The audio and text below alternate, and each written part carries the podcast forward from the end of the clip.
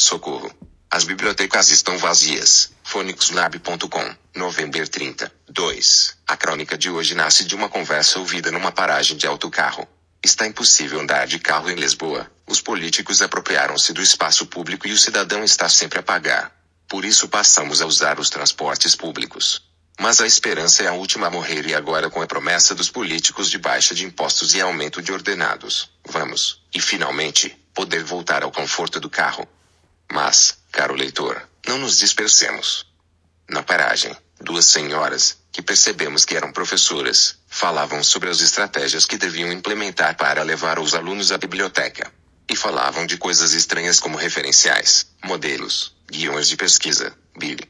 Qualquer coisa, não nos lembramos do tamanho do BIB, catalogação, indexação. Ficamos exaustos. Parecia a bula de um medicamento. Mas ficamos, sobretudo, pasmados. O leitor sabia que ainda há bibliotecas escolares. Questionamos-nos pelo facto dos nossos filhos nunca nos terem falado de tal tesouro no século XXI. Chegados a casa, foi com satisfação que encontramos os nossos filhos a trabalhar com um grupo de colegas. E confrontamos-los, de imediato, com a nossa ignorância, pois nunca nos tinham falado de tal coisa.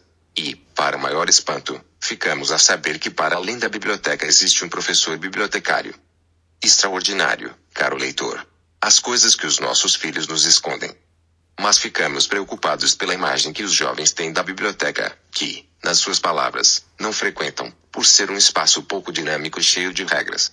Dizem, ainda, que para encontrar o que precisam basta ir à internet, porque é mais rápido e, sobretudo, mais eficaz. E acrescentaram ainda, que assim evitam a seca de. Veja bem, caro leitor. Primeiro preencher uma folha com seus dados e com aquilo que vão fazer na biblioteca. Segundo procurar, seguindo as orientações da diligentíssima funcionária, sob o olhar atento da professora bibliotecária, os termos de pesquisa no catálogo. Terceiro, seguir a funcionária até as estantes, ouvindo a explicação sobre a organização de um tal fundo documental e aceitar os livros que lhes quer dar e que nunca irão a ler.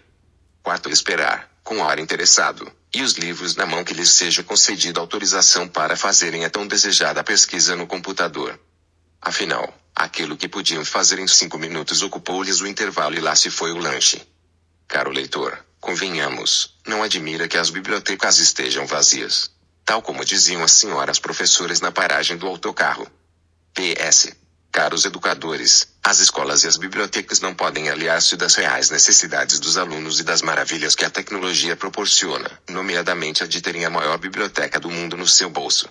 Esta realidade altera por completo a missão das bibliotecas e não há planos de ação que possam ser bem-sucedidos se voltarem as costas à inovação e à tecnologia, pois, na verdade, estão a virar as costas aos alunos.